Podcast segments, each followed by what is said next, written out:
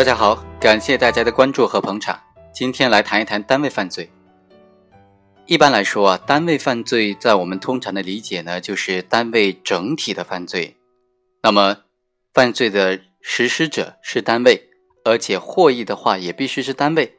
那么，如果是因为单位犯罪而获得的经济利益，是不是也必须是全体的单位成员来共同分呢？如果是单位决定实施的犯罪，然而分钱的却是少数领导，此时能不能认定为单位犯罪呢？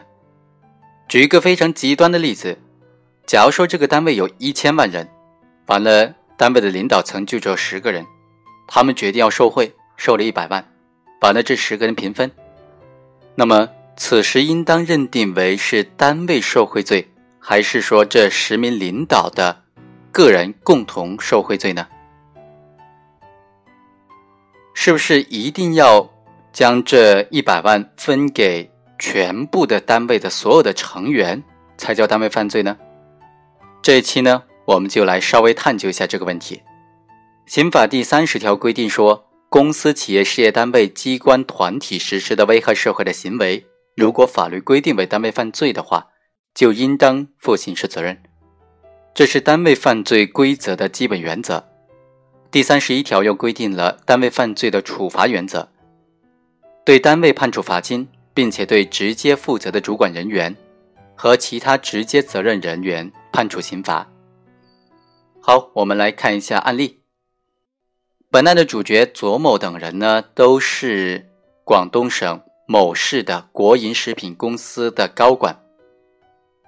这个公司高管就开会决定说，我们从这个。生猪业务的生产链当中收取回扣吧，于是呢，他们就决定这样干了。在短短两个月之内，从生猪的供应商那里就收到了回扣款二十二万多元。这些领导呢就平分了，每个人分得几万块钱。最后案发了，那么他们的受贿是单位犯罪还是个人犯罪呢？检察院就认为是这些人。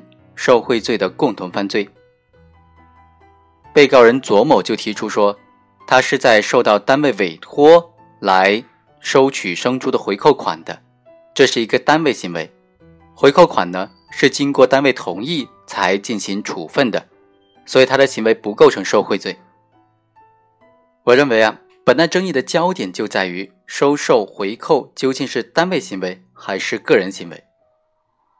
这个定性呢，对于本案各个被告人的刑事责任问题是至关重要的，也是本案审理的一个前提性要解决的问题。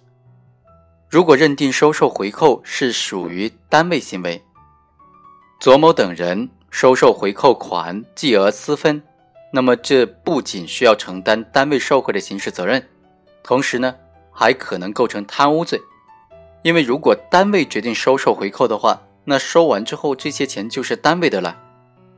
此时高管个人将这些钱私分的话，那还将面临贪污罪的指控。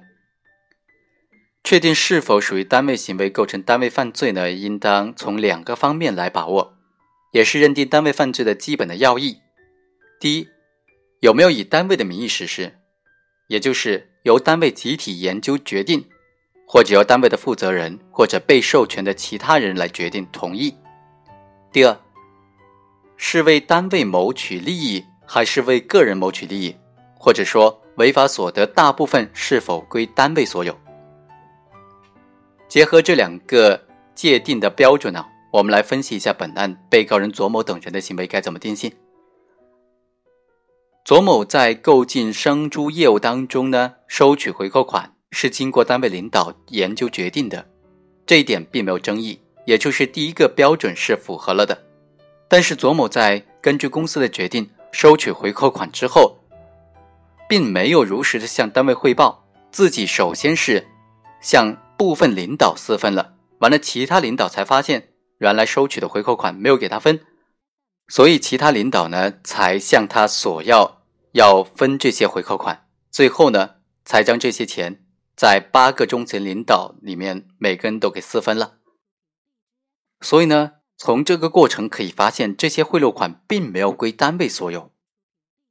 可见，本案收受回扣款虽然经过单位领导集体研究决定，但是主观方面并不是为了单位的利益，而是为了个人的利益。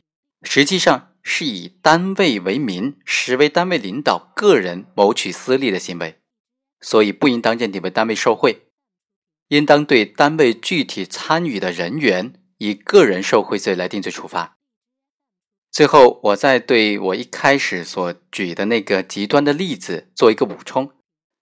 那个例子说的是，单位决定要收受贿赂，收了一百万，就会出现三种情况：第一，是给这个实名领导来私分了，此时很显然，单位没有获得利益，虽然以单位的名义，所以不应当认定为单位犯罪。